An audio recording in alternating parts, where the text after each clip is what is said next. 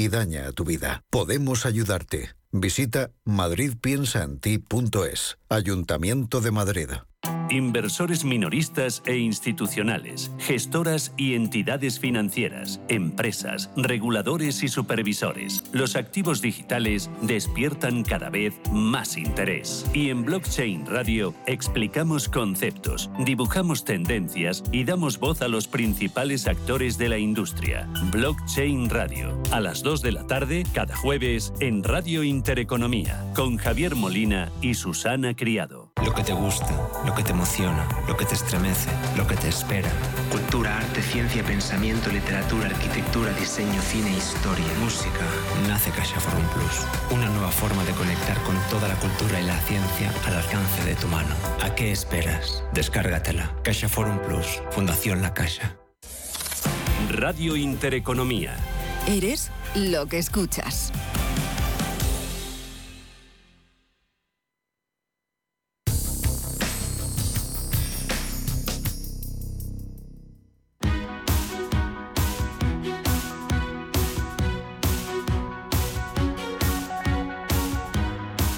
En Capital Intereconomía, el consultorio de bolsa. 10 y 8 minutos de la mañana, segunda parte de este consultorio de bolsa con Javier Alfayate, GPM Sociedad de Valores, que tenía deberes y que ya los ha hecho durante las noticias. Ence, Viscofan, Elecnor y las FANG. ¿Si meta o cuál te gusta? Nos preguntaban. Sí, bueno, eh, sobre las FANG, pues fíjate, yo te diría, a ver, pues la que quizás menos haya bajado, ¿no? en el peor de los casos, es la que yo escogería. Entonces, eh, depende de qué plazo escojamos, pero mm, entre Meta, Amazon, Netflix y Google, ¿no? que ya, bueno, eh, ya la comentábamos Alphabet, yo me quedaría con Netflix. ¿eh? Es de- la que, bueno, pues mejor lo ha hecho en las últimas 52 semanas, ¿no? que es el, el plazo que, que yo escojo. Eh, a ver, ojito porque el objetivo está cerquita en los 412, que es el máximo anual. Bueno, yo creo que por ahí puede tener un poquito de, de impulso, sí. ¿Qué más? Me decías Ence. Ence, luego Sí. ya estaba con posición en estas compañías, Ence 305, Viscofan 5990, Elecnor 1115. Bueno, Ence eh, no lo veo muy allá, todavía está por debajo de 3.10. Si no supera 3.10, pues poco que hacer. Yo ahí me esperaría. Yo diría, hombre, Iberpapel va un poquito mejor y así alguna exótica eh, sueca, por ejemplo, Arctic Paper, que es una que está, bueno, que tiene un aspecto pues, eh, pues muy interesante, ¿vale? Pero mm, como digo, sobre Ence, pues no, la voy a mostrar en pantalla, bueno, no me sale muy, bueno, está, está en zona de máximos Arctic Paper, pero bueno. Eh, ¿Qué más? Eh, Viscofan, lo veo por aquí también, Viscofan en el Elecnor, sí. Bueno, Viscofan está en un proceso correctivo eh, que le ha llevado a su zona de, de media 30 semanas, en 59. Em, vamos a ver, vamos a ver, porque la semana pasada cerró por encima y se salvó. Eh, pero bueno, es, es interesante que no falle, que no falle por debajo de 59. Un cierre por debajo, un cierre semanal por debajo de 59, em, la cosa pues no, no me gusta, no me gusta. Entonces, eh, si la tenemos en cartera, vigilamos ese nivel. Si no, eh, a ver, se puede hacer una operación de muy cortito plazo con un stop en el mínimo de la semana pasada, que andaría por 57,70, pero no, no me termina de convencer. Yo prefiero comprar valores cuando suben, cuando están cerca de máximos anuales, que no cuando retroceden y apoyan en media de 30 semanas. Pero bueno, esa a lo mejor es una manía mía. Y sobre el Snor, vamos a verla. a ver, está aquí. Eh, a ver, bien, ha conseguido girar esa media de 30 semanas. A ver, 10.63 si lo consigue mantener. Te voy a hacer un poco lo mismo eh, que te comentaba antes en cuanto a valores de construcción. Yo me quedaría con ese que comentaba FL Smith, danesa. Pero bueno, incluso Munters, la sueca también, me parece interesante. O Nive Industries, eh, sueca, creo que es también. eh, bueno, me salen como, como mejores. Pero bueno, el Enor por encima de 1060, vale, puede tener cierto impulso hasta un objetivo en 1280. Vete mirando Alfen, Vale. del, del mercado holandés. Sí, sí, sí, Eh, la que me conozco. preguntan por ello a través del WhatsApp. Eh, José Antonio, buenos días. Hola, buenos días. Gracias por la ayuda que nos prestáis. A ustedes. Eh, vamos a ver, eh, eh, voy a empezar a meter dinero en bolsa eh, y mi primo me ha recomendado Square, eh, que es eh, actualmente Block, que está en el mercado Nice. Entonces, eh, era para entrar, no tengo problemas de dinero, pero me gustaría ganar dinero, porque el año pasado que yo me dedicaba al tema de fondos he perdido un dineral. Entonces, pues bueno, no sé si le parece al analista una buena opción o si él me quiere recomendar cualquier eh, acción, me valdría. O sea, porque lo que quiero es empezar a cambiar de fondos a bolsa. Muy bien. Perfecto, José Antonio, gracias por su llamada. Gracias a ustedes por la ayuda. Un abrazo. Vamos a ver. eh, Square. eh, a ver, aquí es que me sale. eh, Block, actualmente se llama Block, dice el oyente. ¿Cómo? Block. Block. A ver si por Block nos sale algo. Block. Block en el NISE. Eh, SQ. SQ, sí. Sale Block Inc., pero no eso de Square, no lo veo. Bueno, creo que a lo mejor ha tenido cambio de nombre, ¿no? Ah, puede ser. Eh, El caso es que, bueno, vamos a ver. Square, pues, o Block, en este caso, Block Inc. Bueno, mientras está por encima de 66. Sí, claro, esto es lo mismo, porque fundó Dorsey Sí. eh, en, el, en el 2009, Sí, le, por aquí. le cambian el nombre, Eso bueno, es. pues porque a lo mejor, claro, viene de bajar eh, desde la zona de los 270, pues eh, claro, hay que, hay que enjuagar un poco esto. Pero, a ver, eh, vale, ha pasado alcista. eh, si está en ella, que creo que dice que es para entrar. entrar. Claro, yo a lo mejor me esperaría un poquito, a ver si bajan los 75, con un stop en 66, eh, me puede valer. Mm, a ver, cuando pregunta valores para, pues eso, ¿no? Para, para ganar dinerito. Bueno, eh, a ver, yo le diría que buscara fortaleza. ¿Dónde está la fortaleza? Eh, mm, digamos, en el mercado. Eh, dependiendo de si es América o Europa, pues, eh, bueno, puede cambiar la, la respuesta, pero en general, por ahora, petroleras lo hacen bien, sector financiero lo hace bien en Europa especialmente. Entonces, eh, bueno, partiendo de esa base, pues luego ya, mm, pues mira, por ejemplo, petroleras eh, ExxonMobil o es, eh, Corporation o incluso Technip, que está también cotiza, eh, creo que recordar en Francia también, Technip, FMC. Bueno, eso si nos centramos en energía. Como digo, luego tenemos otra serie de, sectores.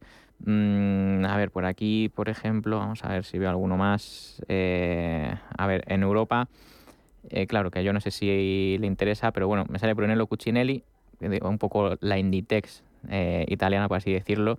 New Wave, Burberry, eh, Hermès. eh, o sea que bueno, son eh, sectores que también pueden hacerlo bien, el sector consumo, eh, si la cosa pues eh, parece que despega.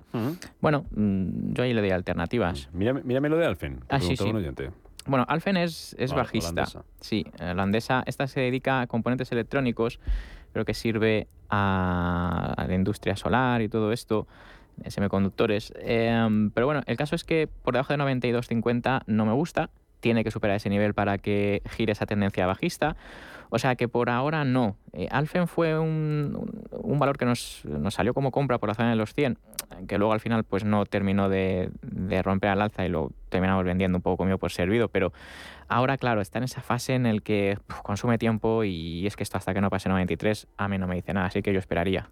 Dime ArcelorMittal si está para vender. Vamos a verla. Pregunta María, eh, ¿qué opinas sobre ella? Y Green Energy, compradas a 27, vender o aguantar. Otro oyente. Vale, a ver, uy, no sé qué he tocado aquí que no me sale ArcelorMittal, a ver. ArcelorMittal, vamos a poner la española. Aquí está.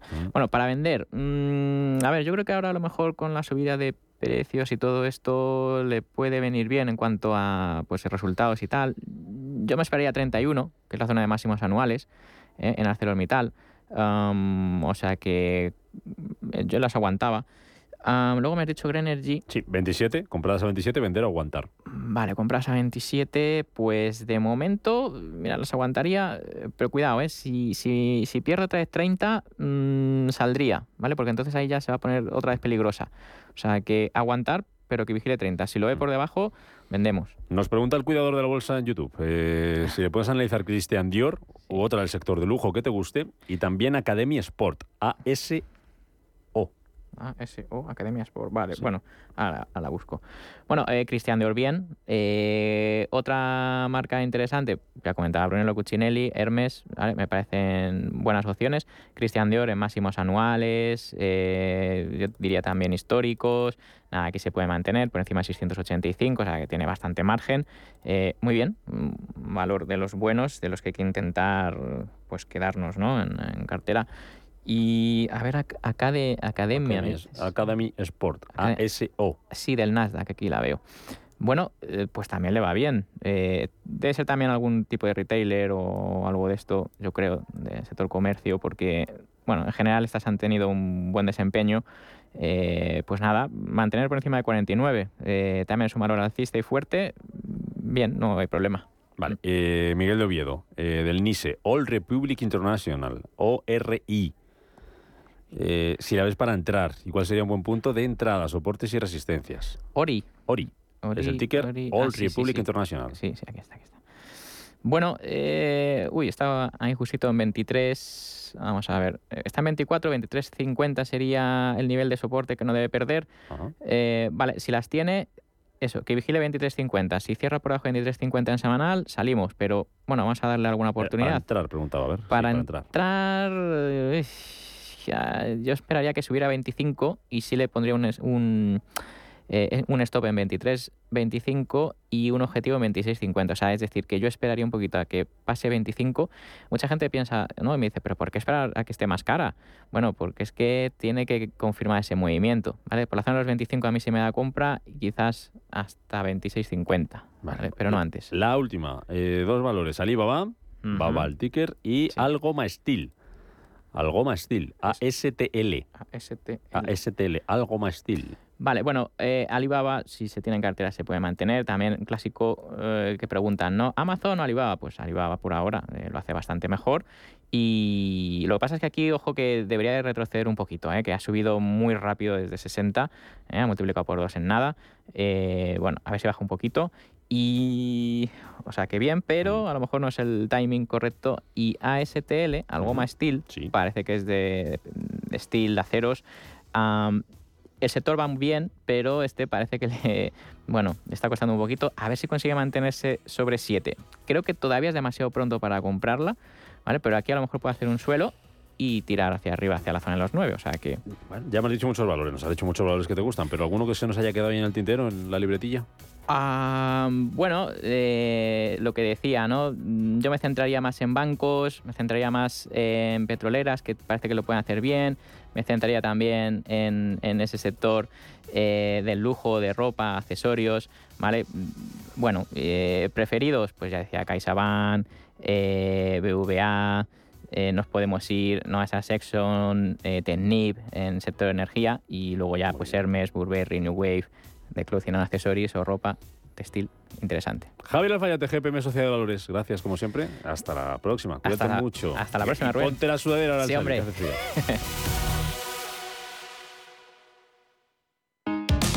Te da por cambiar de banco, Santander te lo pone fácil. Hacerte cliente es tan sencillo y rápido que lo puedes hacer estés donde estés, que para algo es una cuenta online. Y además, te llevas 150 euros si traes tu nómina antes del 28 de febrero. Consulta condiciones en bancosantander.es. Santander, por ti, los primeros. Los nuevos conceptos energéticos son ya un presente. Por ello, en Radio Intereconomía nos sumamos cada semana a Más Verde, un programa sostenible y eficiente, productivo e innovador en el que analizamos etiquetas tan conocidas como eco, cero, bajas emisiones, descarbonización o renovables. Recíclate cada martes de 2 a 3 de la tarde en Radio Intereconomía con José Luis Pichardo y descubre el futuro más verde. Si inviertes en bolsa, noticiasdebolsa.es será tu web. En ella encontrarás toda la información bursátil gratis con interesantes artículos de opinión, noticias y análisis técnicos de las empresas cotizadas, cuentas trimestrales y avisos de la CNMV. Todo ello sin registros y actualizado diariamente. Noticiasdebolsa.es, tu web de información bursátil. Antes de que amanezca te acompaña, escucha y ameniza las mañanas en Radio Intereconomía. Antes de que amanezca, con Guillermo Sancho Muela, de martes a viernes, de 6 a 7 de la mañana, en Radio Intereconomía.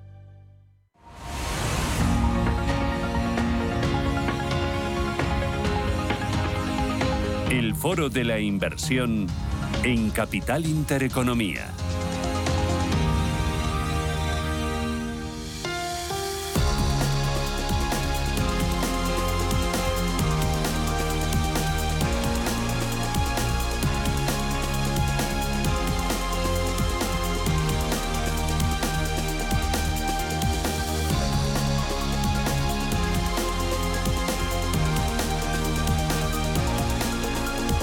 Inversión aquí en Radio Intereconomía, Capital Intereconomía, en el que les eh, proponemos estrategias concretas de inversión. Hoy nos ayuda Pictet Asset Management y para ello nos acompaña Patricia de Arriaga, que es subdirectora general de Pictet Asset Management en España. Patricia, ¿qué tal? Buenos días. ¿Qué tal? Buenos días, Susana, ¿cómo estás? Fenomenal. si, decir feliz año, ya pasan muchos días de enero, pero yo ah. creo que como es la primera vez que hablo desde el 2023, pues, pues tenía ganas de, de felicitar a todos el año, que sea un año estupendo para todos. Sí, que sea un año estupendo y un año lleno de salud, sobre todo, pero también de oportunidades en, em, en, en, bolsa y en eh, activos de, de, renta fija, en, en ahorro e inversión. Eh, oye, Patricia, eh, viendo oportunidades pensando en, en 2023, eh, a mí me gustaría poner el foco en todo lo que tiene que ver eh, con digitalización. Digitalización es lo mismo que mm. tecnología pura y dura, porque es como un concepto muy amplio y no sé si em, demasiado manido, ¿no? Demasiado tratado y no sabemos muy bien qué es, cómo se aplica y qué significa. Hmm. Bueno, eh, cuando hablamos de digital, se, se trata de eh, digamos, de la penetración Internet y la transformación de los negocios cuando usan tecnologías eh, de Internet o negocios web o otro tipo de negocios que eh, crean, digamos, modelos de negocio diferentes y oportunidades de negocio diferentes. esto es una oportunidad secular. La penetración de Internet hoy por hoy es el 66%, pero hay muchísimas oportunidades porque se puede usar para, para gasto publicitario en las empresas. Esta, esta cuota de gasto publicitario de las empresas se va a acelerar. Y igualmente el comercio electrónico, que la cuota mundial es del 21%. Ya hemos visto que después del COVID, pues efectivamente, pues todos compramos eh, más online. Eh, y esto pues se va a ver favorecido por el uso de que cada vez hacemos mayor uso del teléfono inteligente, ¿no? De, nuestro smartphone o eh, cualquier teléfono inteligente. Eh, otras oportunidades, todo lo que es la digitalización de las operaciones o las aplicaciones interactivas para empresas, todo lo que es la migración de, de datos a la nube, eh, porque esto es necesario, ¿no? Eso facilita ahorro de costes y crea negocios más rentables, la infraestructura blockchain pertenece también a ese mundo digital, a esa transición digital de la, de la economía para el uso masivo de servicios. Eh, y en general, esta oportunidad de transformación digital representa un mercado de 2,3 billones de dólares eh, que estimamos que se cumpla para este año con productos más fáciles de usar, más baratos, con más funcionalidades y todo eso apoyado por la inteligencia artificial, porque una de las claves es esa acumulación de datos que esta transformación digital permite para perfilar y, hacer un mayor target del, cliente y crear negocios más eficientes. Bueno, aunque eh, pensemos que eh, hemos avanzado mucho y la verdad es que hemos avanzado porque la penetración mundial de Internet es del 66%, todavía eh, queda un amplio margen de crecimiento para esa penetración mundial. Estamos viendo un auge de las comunicaciones gracias al, al 5G, a la computación en la nube, mm. un gran auge también de las telecomunicaciones, de la eficiencia del comercio electrónico. Entiendo que todavía el crecimiento es muy importante y que toca a muchos sectores, a comunicación, a comercio, a seguridad. Em, e, el mundo está hiperconectado, ¿no? Em, y aquí, hmm. eh, ¿dónde veis oportunidades? Hablabas de inteligencia artificial, que ahora también está en boca de muchos con el chat este, el GPT, eh, que es, madre mía, hmm. eh, prácticamente parece real, parece humano. ¿Dónde veis oportunidad? Pues bueno, en, las, en los segmentos que he comentado anteriormente, pero creemos que las áreas de mayor crecimiento pues van a ser sobre todo, bueno, pues la implementación del 5G, eso ya está, ¿no? El mundo todavía hay capacidad de estar más conectados y todo lo que es el almacenamiento en, la nube. Luego también eh, todo lo que es Big Data. Eh, el 80% de los datos que se reciben a través de, la conexión digital no están estructurados. Por lo tanto, oportunidades van a surgir en empresas que sean eh, que creen análisis de Big Data y sobre todo que esa intercomunicación de datos y esa estructuración de datos va a permitir una mayor eficiencia a través de la inteligencia artificial. Luego el mercado global de metaverso, que puede llegar a 800.000 millones de dólares, eh, pues eh, digamos que pues eh, ya para los próximos años. Los vídeos cortos, la economía de creadores, sobre todo apoyados por las nuevos con la nueva demanda de consumidores de la generación Z, eh, una mayor eficiencia en el comercio electrónico. Eh, por ejemplo, el tema de los vídeos cortos también es, es, muy peculiar, ¿no? es una nueva cosa que está teniendo muchísimo auge en esa generación. Es para eh, vídeos que son populares entre menores de 30 años que demandan pues un contenido rápido, ¿no? Ya estamos como más ansiosos y ya no, no nos tragamos un vídeo de media hora, queremos vídeos cortos. Y por ejemplo, TikTok eh, ya capturó la cuota de un 50%, el 5,5% del tiempo en línea que hay dedicado a estos vídeos cortos en Estados Unidos y eh, YouTube Short, Instagram Reels y Snapchat Spotlight han, ido ganando terreno en este en este terreno de vídeos cortos, ¿no? Eh, y entonces, bueno, estimamos que esta industria puede llegar a 36 mil millones de dólares en, en 2023 en Estados Unidos. Y, eh, y además, la, mitad y, la cuota de crecimiento de la publicidad en línea a través de estos vídeos cortos, pues va a crecer también exponencialmente. Y luego la economía de creadores, ¿no? que comparten contenido en Meta, Snapchat, YouTube. Es decir, que, que hay muchísimas oportunidades en la medida que hay eh, mayor conectividad y esa conectividad es más eficiente, se crean muchísimas más soluciones para que la conectividad sea más eficiente, más efectiva y el modelo de negocio más, barato y, digamos que puedas tener eh, valor añadido al usar estas, estas redes. Ten en cuenta que esta temática sufrió mucho el año pasado eh, las valoraciones son muy interesantes, eh, tienen mucho flujo de caja, de caja, perdón, y además, bueno, pues efectivamente vemos que hay como una especie de retomar a estas valoraciones, pues eh, todo lo que es fusiones y adquisiciones, que eso siempre es un motor importante para cualquier temática. Bueno, eh, me hablabas además de, por generaciones. La generación Z supone el 32% de la población y son nativos digitales. Eh, y muchos de ellos, como dices, se han convertido en creadores de contenido para un Snapchat, para YouTube, para Meta, que estos son plataformas de contenidos que ellos no hacen el contenido, sino que lo hacen los propios usuarios, que a mí me parece un modelo de negocio eh, bárbaro. Vosotros tenéis ahí una, una estrategia que se llama Pictet Digital, que intenta aglutinar a todo este tipo de compañías y todo este tipo de tendencias con amplio recorrido. Háblame de Pictet Digital. Pues eh, bueno, es una estrategia eh, que se crea en el 2008 y tiene como motor principal la transición digital. En principio es una tendencia secular, independientemente que, pues por ejemplo, el año pasado vimos una consolidación y dentro de esa transición digital habrá etapas, pero es eh, algo eh, cuando decimos secular es que es algo independiente del ciclo económico, va a seguir ahí y efectivamente eh, va a crear muchísimas oportunidades. Es un fondo de acciones globales que tiene una definición de la temática, eh, no tiene restricciones sectoriales ni regionales y sobre todo lo que proporciona es, aparte de esa tendencia secular de crecimiento, eh, pues tiene, digamos, una diversificación, porque muchas de las empresas que tenemos en el fondo, hasta un 84%, eh, pues no están reflejadas en los índices estándar de acciones, ¿no? Em, partimos de un universo de 400 compañías, del universo de acciones, y exigimos un mínimo del 20% de pureza, es decir, que tal como yo defino la temática, pues eh, las ventas tienen que estar reflejadas, porque si no, ¿para qué dices la transformación digital? Si tus empresas no se van a ver impactadas positivamente si la tendencia es positiva.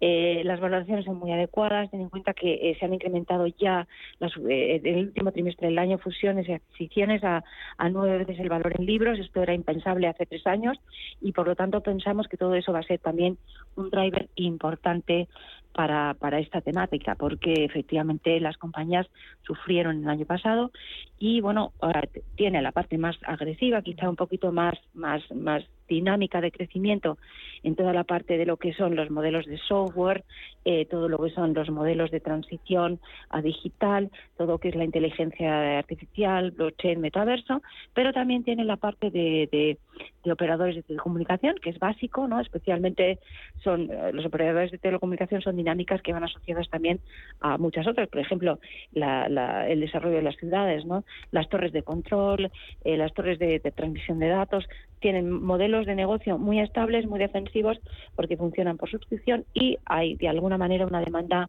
cada vez mayor de este tipo de, de, torres. Y bueno, pues eh, eso es más o menos eh, la definición de la temática. Eh, y bueno, pues las posibilidades que vemos, la temática que ha empezado el año muy fuerte. oye, pues, ¿es una estrategia sostenible? Porque muchos dirán, ¿todo tan digital va de la mano de la sostenibilidad o no tiene por qué? No, no, no, claro que sí. Eh, eh, o sea, que no, no, el nombre no es excluyente de que tú tengas un, un enfoque, ¿no? Eh, de integración ESG en tu cartera, es decir, hacemos exclusión de armas controvertidas y generación de energía de carbón técnico antes de filtrar el universo así como empresas que incumplen gravemente los principios del Pacto Mundial de Naciones Unidas. Eso es antes de filtrar el universo. Y además ejercemos nuevas exclusiones eh, si efectivamente los umbrales de ingreso de, determinadas compañías eh, eh, son a través de actividades perjudiciales para el medio ambiente y la sociedad. Por supuesto, se ejerce el derecho de voto de manera sistemática y además el proceso de inversión en, esa selección de compañías, pues integra factores ambientales, sociales y, gobernanza que tienen un efecto y un criterio de efecto y de peso y de riesgo sobre el peso de cada valor en, el fondo. ¿no? La medición del impacto medioambiental, que también lo hacemos, se basa en el marco científico de, los nueve límites planetarios, que es el, marco de referencia que, utilizamos para ver nueve límites eh, de medioambientales, de impacto medioambiental, teniendo en cuenta el ciclo completo de vida de los productos y los servicios de cada una de las empresas que tenemos en cartera.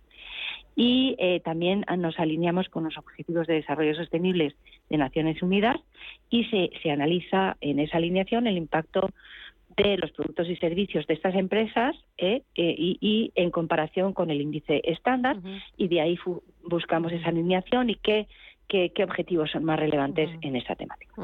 Eh, se llama Pictet Digital. ¿Cuántos años tiene? ¿Cuándo se lanzó la estrategia, Patricia? Se, lanzó en el, en el 2008. Mm. O sea que tenemos ya unos añitos, y ha sido una estrategia muy consistente en términos de, de rentabilidad y es una estrategia con una cierta visibilidad y especialmente ahora dado el comportamiento de los dos años anteriores que la verdad no fue bueno hubo pues una especie de tormenta perfecta una consolidación de esas etapas dentro de ese crecimiento secular pero pensamos que puede ser una, una estrategia que podría dar eh, en la situación actual, la apertura de China, en fin, hay una serie de motores coyunturales que pueden hacer que esta temática eh, tenga un valor relativo interesante este año 2020. Muy bien, pues ahí tenemos la estrategia desde Pictet Asset Management, Pictet Digital. Patricia de Arriaga, gracias por las claves, los argumentos, las tendencias y los valores que has mencionado. Cuídate mucho y feliz año. Un abrazo fuerte a por 2023. Igualmente, muchas gracias. Gracias, por la Adiós. Hasta luego.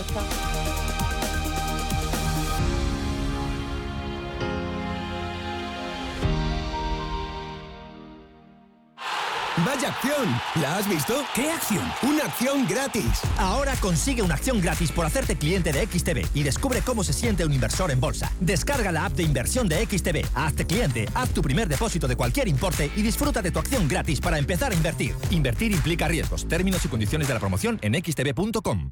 ¿Qué le diría Cervantes al presidente del gobierno? ¿O Voltaire a la oposición? Descúbrelo junto a toda la actividad cultural en el Marcapáginas, en Radio Intereconomía. Todos los martes a las 10 de la noche, el Marcapáginas, con David Felipe Arranz. Porque la cultura también podría ser divertida. En Sol Naturaleza tenemos el alimento perfecto para tus cartílagos. Celand Celand es un producto que mantiene en equilibrio las articulaciones, las nutre y alimenta. Con Celand ganarás en calidad de vida y bienestar. Visita nuestra web solnaturaleza.es o llama al 91 31 31 409. Mercado de divisas, la actualidad del euro, el dólar, la libra y todo el mercado forex. Un programa presentado por Raúl Castillo. Elige tu propio camino en el mundo de la inversión. Mercado de divisas, los miércoles de 2 a 3 de la tarde en Radio Intereconomía.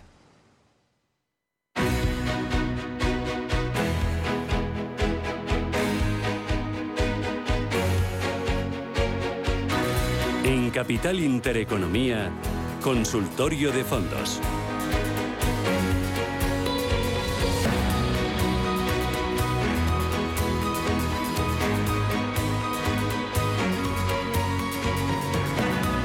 Consultorio de fondos de inversión aquí en Radio Intereconomía. Con ustedes están invitados a participar. Nos acompaña Daniel Pérez, que es selector de fondos. Daniel, ¿qué tal? Buenos días.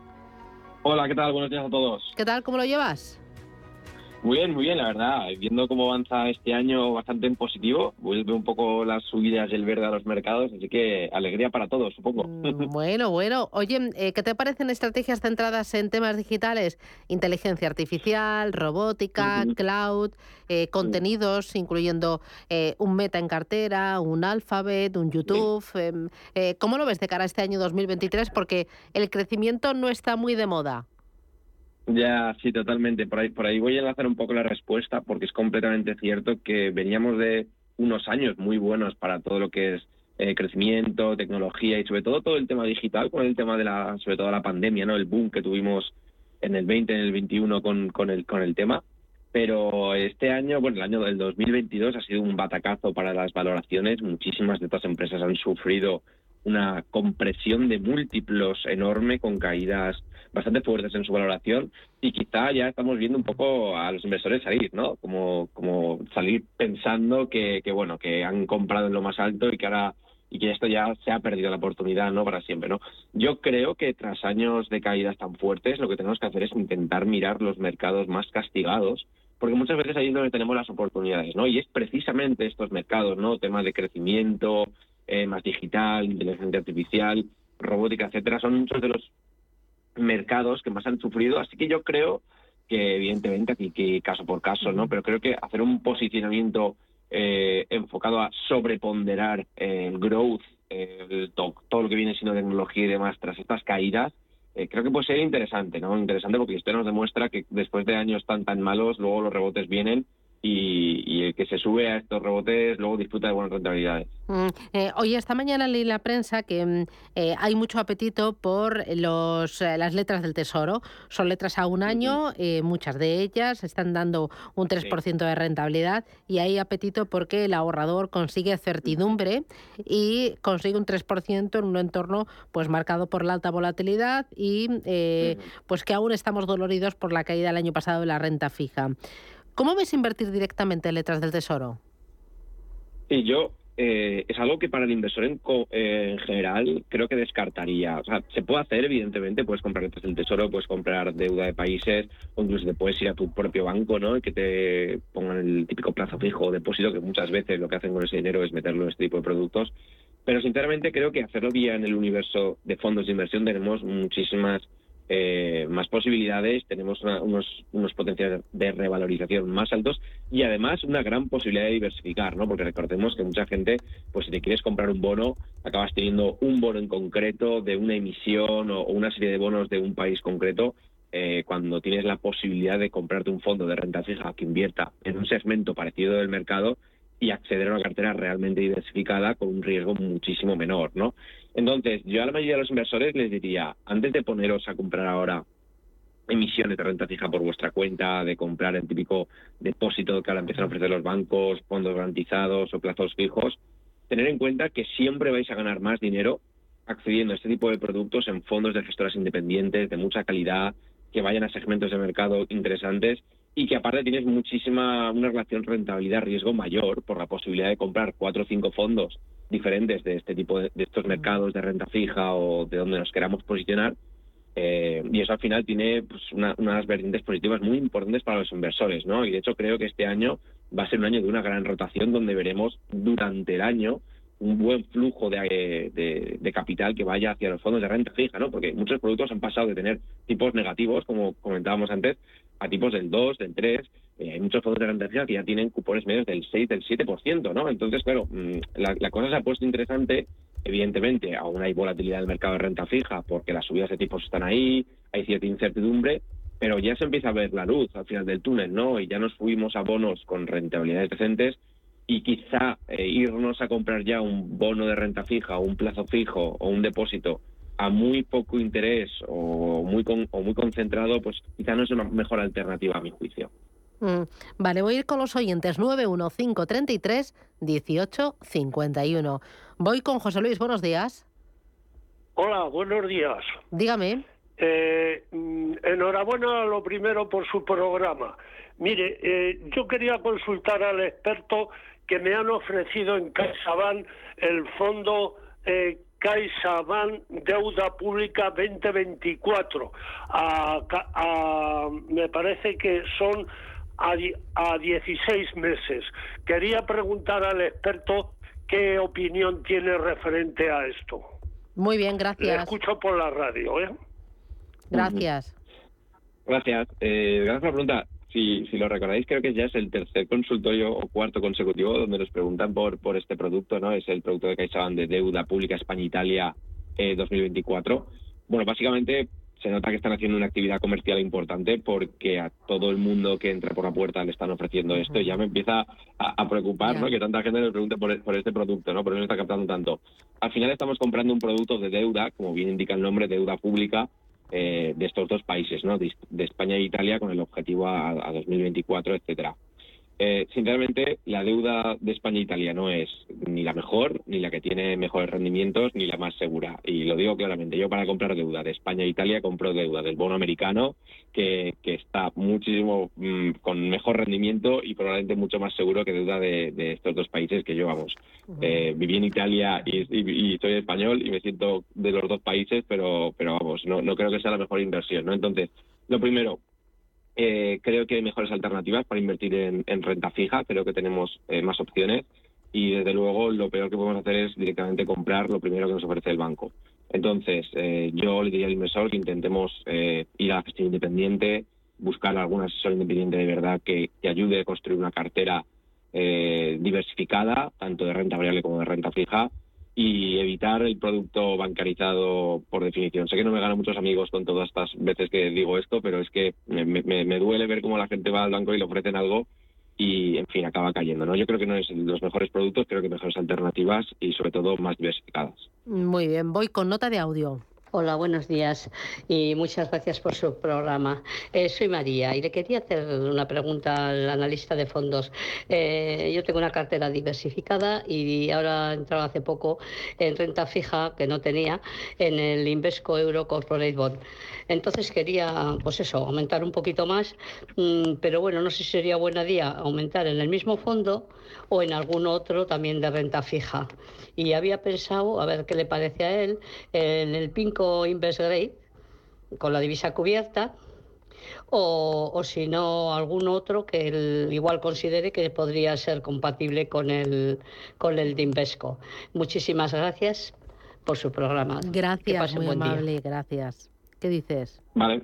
Pues preguntas técnicas sobre renta fija, muy, muy bien. Eh, vale, la inversor básicamente, el primer fondo es uno de deuda corporativa, eh, de renta fija de, europea, y el segundo es algo parecido, ¿no? También es de renta fija corporativa, pero este caso es, si lo he entendido mal, es un poco más global. Eh, mi, consejo siempre que vamos a la renta fija es intentar ir a lo más amplio posible, ¿no? No, no buscar un tramo concreto, sino intentar tener una exposición diversificada, ¿no? Porque si solo vamos a un segmento como puede ser la deuda corporativa, o la deuda de gobiernos, o la deuda de emergentes, que ahora está muy de moda, high yield emergente está muy de moda ahora, se les comenta bastante, pues te puedes llevar un susto, ¿no? Mi consejo sería, eh, según él, aquí evidentemente entramos en un tema de, perfil y de preferencias de inversión, intentar tener una aproximación más diversificada, ¿no? Porque evidentemente la deuda corporativa puede tener unos rendimientos más interesantes, pero también asumimos un riesgo mayor, ¿no? En este caso, eh, yo que diría, si quiere deuda corporativa, el que ha comentado Invescolar es que está bastante bien, Eh, en este caso podemos, hay mucha variedad de productos de, este tipo. A mí, por ejemplo, hay un fondo español de una gestora española que es el Bayern Hall Renta Fija que me gusta bastante. O también la gama de fondos de Amiral, el Sextan Bond Picking, también me gusta bastante. Eh, no son solo corporativos, pero bueno, prácticamente son corporativos en su mayoría y te pueden funcionar muy bien. En este caso, si queremos algo más diversificado, uno de los productos que me están gustando bastante para este entorno es el Morgan Stanley Global Fixed Income, que es como una, un fondo que recoge las mejores ideas de Morgan Stanley a nivel global para renta fija, ¿no? Y ellos te van cambiando, pues eh, van moviendo desde más posición de gobiernos a corporativo o deuda hipotecaria o lo que ellos van considerando en una serie de rangos, ¿no? Entonces me parece interesante porque delegas en ellos la, gestión de la decisión de dónde invertir, ¿no? Eh, dicho esto, lo que sí que diría la inversora es que no tenga solo deuda europea. En este caso, eh, que debe tener algo más de deuda eh, también americana, porque bueno, los tipos de interés parece que ya están cerca de dejar de subir en Estados Unidos, pues es interesante y a nivel global, ¿no? Que, y si lo hace, por cierto, en divisa cubierta, como bien ha comentado, porque bueno, te puedes llevar un, gran susto, ¿no? Así que bueno, mi consejo es ese, ser un poquito más generalistas, no coger solo deuda corporativa, porque en el caso de una situación de estrés tiende a correlacionar mucho con la bolsa. Y, bueno, la diversificación ante todo, que cuando hay incertidumbre, a menos de que queramos eh, tener muy claro qué hacer, es mejor protegerse eh, un poquito más. Vale, eh, 915331851 es el teléfono que puede marcar para participar en este espacio de consultas de fondos de inversión. Dice, buenos días, ¿cómo ve el sector de infraestructuras de cara a 2023? ¿Alguna estrategia concreta? Sí, el sector de infraestructuras es, de estos sectores que cada, cada, cada poco tiempo nos, nos preguntan, ¿no? Porque, bueno, digamos que también por el tema del dividendo, eh, etcétera, es, una, un sector que suele gustar. Yo suelo recomendar el de, el de Manji, el Manji Global Listed Infrastructure, es un producto que, me gusta. El año pasado pues no lo hizo nada mal, creo que acabó perdiendo como un menos cuatro o menos cinco, una cosa así, y este año, lo que llevamos de año, pues ya está ganando un tres y algo y, y funciona bien, ¿no? A mí creo que es un producto que me gusta eh, en la temática de infraestructuras, eh, lo digo, es una temática muy concreta que muchas veces eh, ahora está funcionando bien porque venía de unos múltiplos muy bajos, tiene bastantes empresas de reparto de dividendo o que tradicionalmente han repartido dividendo y me gusta, ¿no? Es una temática que me gusta, aunque si vamos a inversión temática quizá no es la que me vuelve loco, ¿no? No creo que fuera quizá de las mejores temáticas a largo plazo porque eh, quizás es un poquito más prudente y más para que, el resto, pero dicho esto, a mí el de Manji me, me gusta bastante, es una aproximación global y, generalista al tema de infraestructuras, ¿no? Porque muchas veces la gente va a, sectores europeos, no sé por qué eh, aquí en Europa tendemos a ir mucho a infraestructuras europeas. Este es global, así que eso me, gusta de este producto y creo que puede ser una, para esta categoría un producto interesante. Vale, eh, mira, otra consulta eh, al 609 22 47 16. Dice, ¿cómo ve estos fondos de inversión para entrar? Uno, Carmiñac Emerging Patrimoine y el otro Independence eh, France Small A. Vale, este segundo eh, yo estoy despistada, así que ya me puedes poner las pilas. El segundo lo conozco, sí, es el Independence Expansions France, creo que, es, porque por el nombre es, fácil de ver. El primero es un Carmiñac de emergentes. Eh, a mí, yo tengo cuidado con emergentes porque en, en caso, por ejemplo, lo comentaba antes, ¿no? Ahora ha subido mucho los emergentes de renta fija, uno de los tipos de activo que más ha subido los últimos tres meses, creo que en torno a 15, para ser renta fija es una barbaridad. Pero claro, tenemos un riesgo muy, muy fuerte con los emergentes, ¿no? que es una volatilidad mayor eh, y en general eh, tienden a correlacionar cuando la cosa se pone, se pone turbia, ¿no? aunque ahora mismo esté teniendo beneficios explosivos. A mí en emergentes me gusta más segmentar Asia, ir hacia Asia y no tanto a emergentes generalista y la renta fija, con cuidado, hay que tener, que tener unos conocimientos altos y asociar de que la renta, la renta fija emergente tiende a ser más parecida a la renta variable global que a la renta fija, ¿no? Eh, esto es un detallito importante. Sobre el segundo producto, eh, es un producto que me gusta bastante, es de una gestora francesa que es poco conocida en España, así que me alegra que me pregunten por ella, que invierte en renta variable europea con un enfoque value, pero de calidad, ¿no? Es de hecho, si no recuerdo mal, el fondo más rentable a 15 y 20 años que hay en Europa. Eh, esta gestora es, el fondo más rentable que hay. Que hay. Es, me gusta bastante, es poco conocida, tiene un fondo francés muy bueno y un fondo europeo, que es un poquito más diversificado, dos productos bastante interesantes. Vale, voy con otra consulta. Dice, para renta fija, dice, ¿cómo funcionan los fondos de renta fija corporativa europea? ¿Le gustan algún nombre, por favor? Vale, sí, básicamente lo que invierten es, eh, al ser corporativos, en deuda de, empresas, ¿no? Normalmente tenemos o deuda soberana o deuda corporativa. Eh, la deuda corporativa básicamente invierten en empresas con mayor o, o, menor nivel de riesgo. Lo normal es que vayamos a, triple A hacia arriba, ¿no? A niveles de riesgo eh, que se invierten grade y empresas que no tienen un riesgo de quiebra o que no se consideran de alto rendimiento, ¿no? que es lo que se llama el high yield. Entonces, básicamente invierten en empresas normales, como las que tenemos todos en cartera cuando, cuando invertimos, ¿no? las típicas cotizadas, pues le dejas dinero pues a L'Oreal, a Coca-Cola, cualquier tipo de empresa de estas, pues le dejas tú el dinero en vez de invertir en, en, sus acciones. ¿no? Así es como funciona. Eh, para la renta fija corporativa, como comentaba, tanto Bayern Hall Renta Fija como el Sextant Bond Picking me gustan. También hay uno de Roders, el Euro Corporate Bond, eh, para Europa que está muy bien, pero como decía, yo intentaría ir a aproximaciones más generalistas, ¿no? Y no ir solo a renta fija corporativa europea, sino tener una aproximación más general en la, en la renta fija, ¿no? siempre, sé que siempre lo digo, pero, pero es que al final eh, la probabilidad de que cojas un segmento de mercado que funcione mal es muy alta. Prefiero en renta fija diversificar mucho más, coger el, el, tema global, sobre todo en un entorno tan cambiante como este, ¿no? Donde ahora, por ejemplo, si el Banco Central Europeo se pusiera a subir tipos porque la inflación no se modera de una forma eh, normal y subiera muchos tipos, pues sufrirías muchísimo eh, con estos fondos de renta fija europea. ¿no? Por eso prefiero diversificar y sobre todo intentar darle un poco más de peso a, Estados Unidos eh, en la exposición de renta fija. Muy bien. Oye, y una más. Dice, ¿qué opinión tienes de los fondos COBA Selección y Magallanes Europa? ¿Crees que es buen momento para entrar en ellos? Sí, son probablemente de las dos gestoras de las más famosas de, España. A mí Magallanes, lo digo siempre, me parece la mejor gestora de la, mejor para España.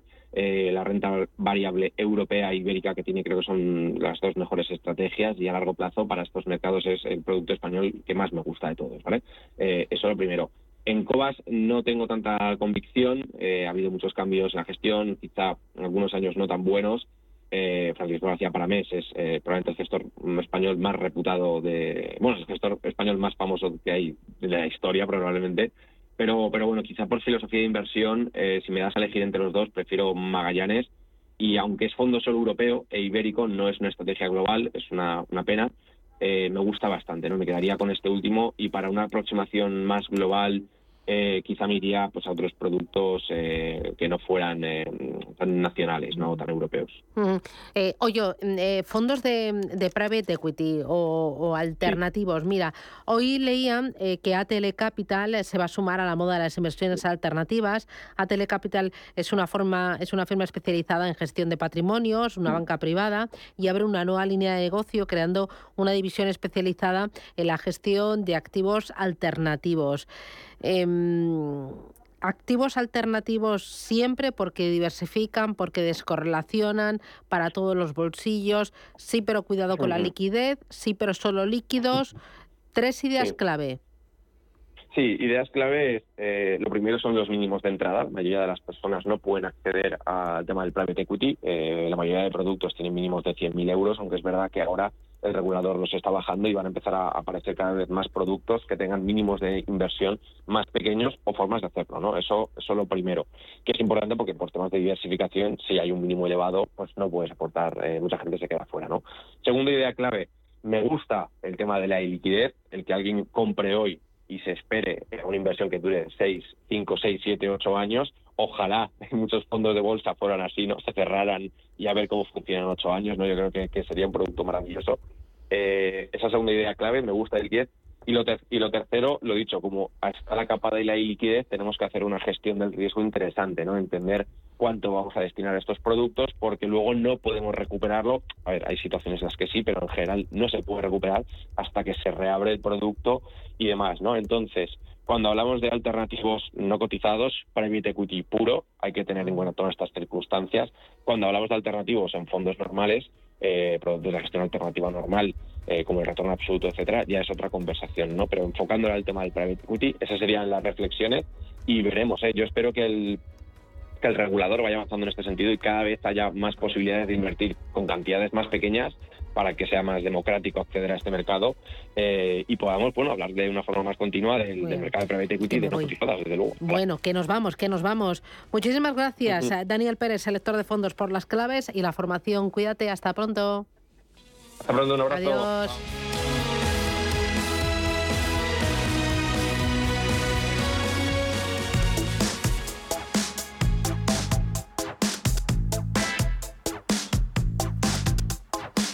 En las rebajas del corte inglés siempre encuentras lo que buscas y eso lo sabes tú y a estas alturas lo sabe todo el mundo. Y está muy bien, ¿verdad? Pues eh, lo que vas a descubrir en un instante es aún mejor porque empiezan las segundas rebajas del corte inglés con un 20% de descuento adicional en una selección de productos. ¿Y esto qué significa? Pues algo muy sencillo porque al descuento que ya vas a encontrar en marcas de moda hombre como Timberland, Polansar, Pierre Cardin, Roberto Berino o Gap, se le añade un 20% de descuento adicional más. Y lo mismo ocurre en una selección de zapatería de marcas de hombre como Geos, Fluchos, de mujer como Alpe, Pedro Miralles o infantil como Pavlovsky o Sketcher, que cuentan con un 20% de descuento adicional. Disfruta de nuestro servicio de entrega en el día, que elige el día y hora que quieras para recibir tu pedido en las segundas rebajas y además descubre nuestra tarifa plana de envíos El Corte Inglés Plus. Descárgate nuestra app y verás que siempre encuentras lo que buscas. Del 19 de enero al 1 de febrero, las segundas rebajas del corte inglés.